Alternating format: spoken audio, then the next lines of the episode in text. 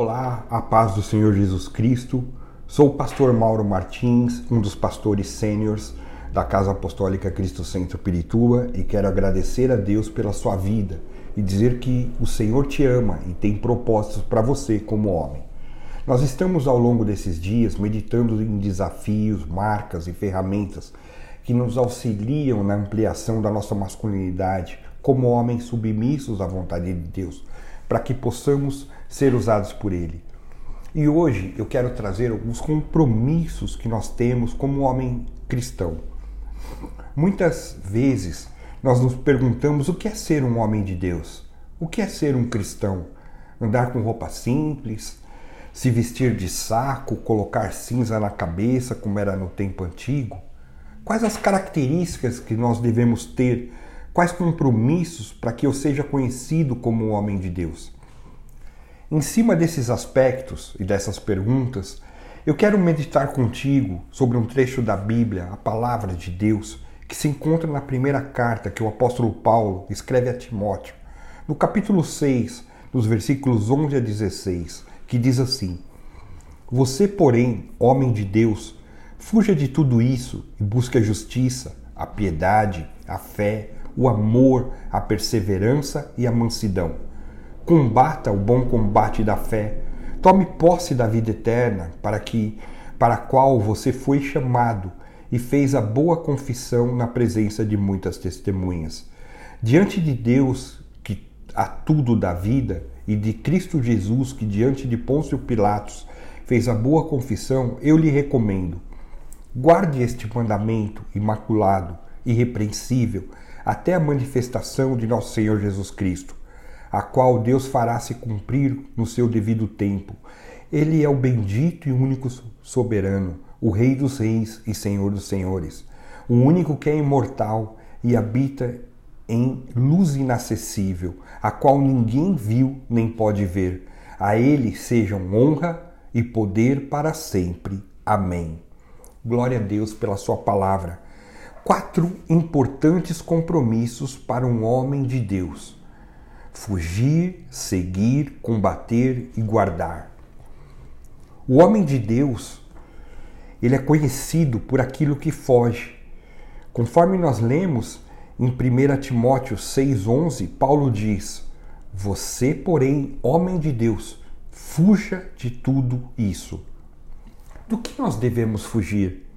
Eu diria que da inveja, da difamação, das suspeitas malignas, das contendas, das brigas e, sobretudo, da ganância, ou seja, do amor ao dinheiro que é a raiz de todos os males. Quantos homens estão entregues à maldade, à avareza, que atormentam a si mesmos e caem ciladas? Dinheiro é importante, sim, mas o homem de Deus não está pegado às coisas materiais. Ele não ama o dinheiro, mas a Deus. Ele busca uma vida santa e sabe que é gratidão com contentamento é a grande fonte de lucro. Esse contentamento que eu tenho a cada dia. Uma canção do pastor Ademar de Campos diz: Eu sou grato por tudo que tenho. Tesouro maior neste mundo me foi dado como herança eterna, maior prova de um amor tão profundo. Tenho vida, alegria em todo o tempo tenho amigos, família, muitos irmãos. Foi Jesus, meu amigo verdadeiro, que fez tudo ao me dar a salvação. Quantas pessoas, infelizmente, estão dominadas pela riqueza, pelo dinheiro, se matam para obter lucro, muitas vezes se envenenando de inveja, ódio e cobiça. Por isso, fuja disso, homem. O segundo compromisso que Paulo nos transmite naquilo que nós lemos ali da carta a Timóteo, é, o homem de Deus é conhecido por aquilo que ele segue. Em 1 Timóteo, ainda 6,11 diz: Fuja de tudo isso e busque a justiça, a piedade, a fé, o amor, a perseverança e a mansidão. Um homem de Deus, ele foge do pecado e segue a virtude. Ele deixa de lado o mal e busca o bem. Ele foge da injustiça, mas busca o que é justo, mais do que o ouro e a prata. Ele foge de uma vida promíscua, impura e segue a piedade. O seu prazer não está no dinheiro, está em Deus. Ele foge da incredulidade e segue a fé. Ele se deleita na palavra e crê de todo o seu coração nas promessas de Deus. Ele foge das brigas, da mágoa, segue o amor. Ele foge do estilo de vida inconstante, mas tem uma vida constante diante de Deus. Ele foge do descontrole emocional e segue a mansidão. Ou seja, como homens, precisamos ser maduros a cada dia. Um outro aspecto importante de compromisso é que o homem de Deus é conhecido por aquilo que ele combate. O apóstolo escreve no versículo 12 de 1 Timóteo 6, dizendo assim: Combata o bom combate da fé, tome posse da vida eterna. Nós vivemos tempos onde muitas pessoas vão falando o que querem, nós temos falsos mestres, falsos filósofos, pensadores que vão espalhando heresias, que vão espalhando um monte de, eu diria, de abobrinha. E muitas vezes vão, as pessoas vão comendo isso sem ter um discernimento correto.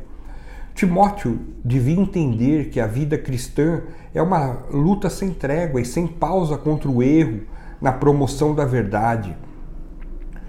Paulo orienta Timóteo como homem que deveria ser um soldado de Cristo, combater o combate certo, com a motivação certa.